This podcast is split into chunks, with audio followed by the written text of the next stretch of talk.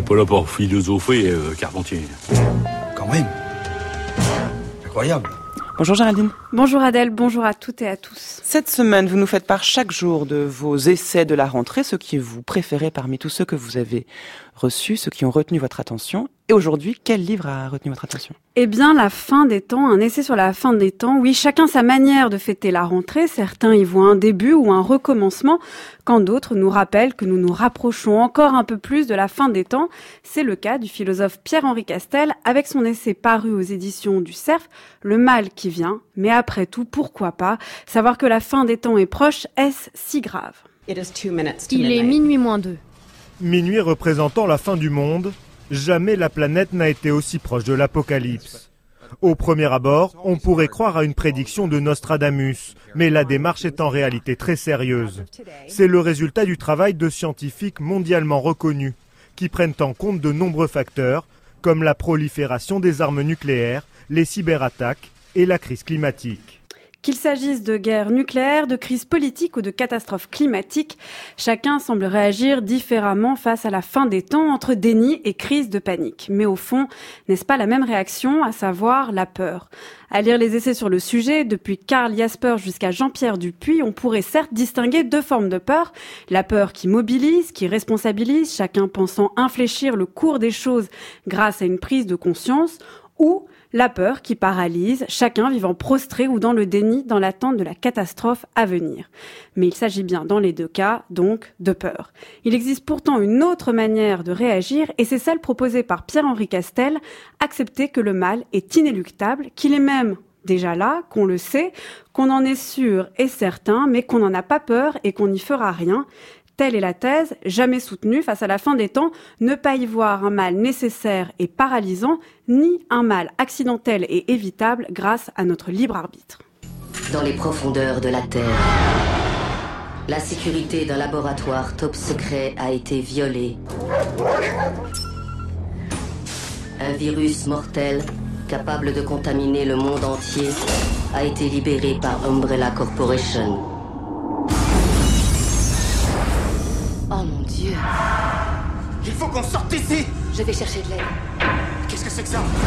C'est les freins qui lâchent Je peux plus bouger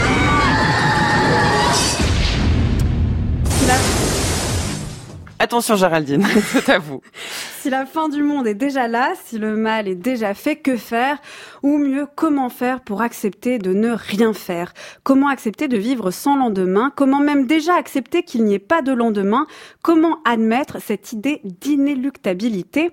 Au-delà des représentations apocalyptiques ou post-apocalyptiques qui subliment ou mobilisent les esprits, Pierre-Henri Castel nous pousse à transformer ce que l'on pense de soi et non le cours du monde.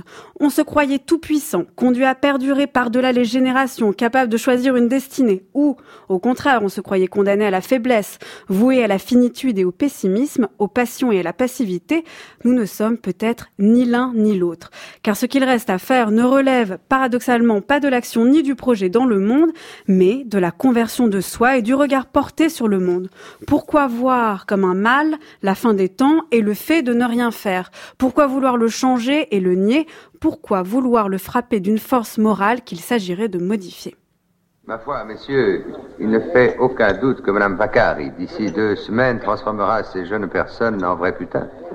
Rien n'est plus contagieux que le mal. Je crois, Excellence, que vous êtes dans l'erreur. Il est des gens qui ne peuvent réussir à se comporter mal que lorsque la passion les pousse au mal. Il est des gens dont la nature est d'être toujours malheureux et qui passent leur vie à se repentir le matin de ce qu'ils ont fait la veille. Enfin, vint le jour où... Je devins un porc, j'exerçais mes dents sur l'écorce des arbres et contemplais mon avec délice.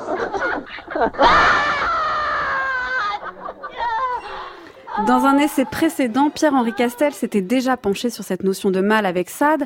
L'idée ici est moins de la suivre dans des œuvres que de voir le mal à l'œuvre, mais surtout de l'imaginer et de l'envisager autrement.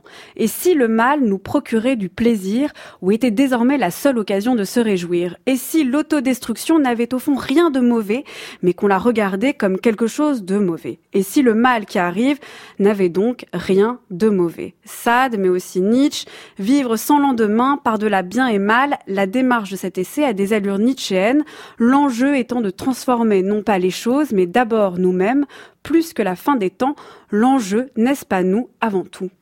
Merci Géraldine, rappelez-nous le titre de cet essai. Le mal qui vient, et c'est aux éditions du Cerf, et c'est par Pierre-Henri Castel. Mal, M-A-L. M-A-L. Mais Pierre-Henri Castel est bien aussi. Qui sait? Oh, bon. Merci Géraldine, votre chronique à réécouter en ligne sur le site du Journal de la Philo.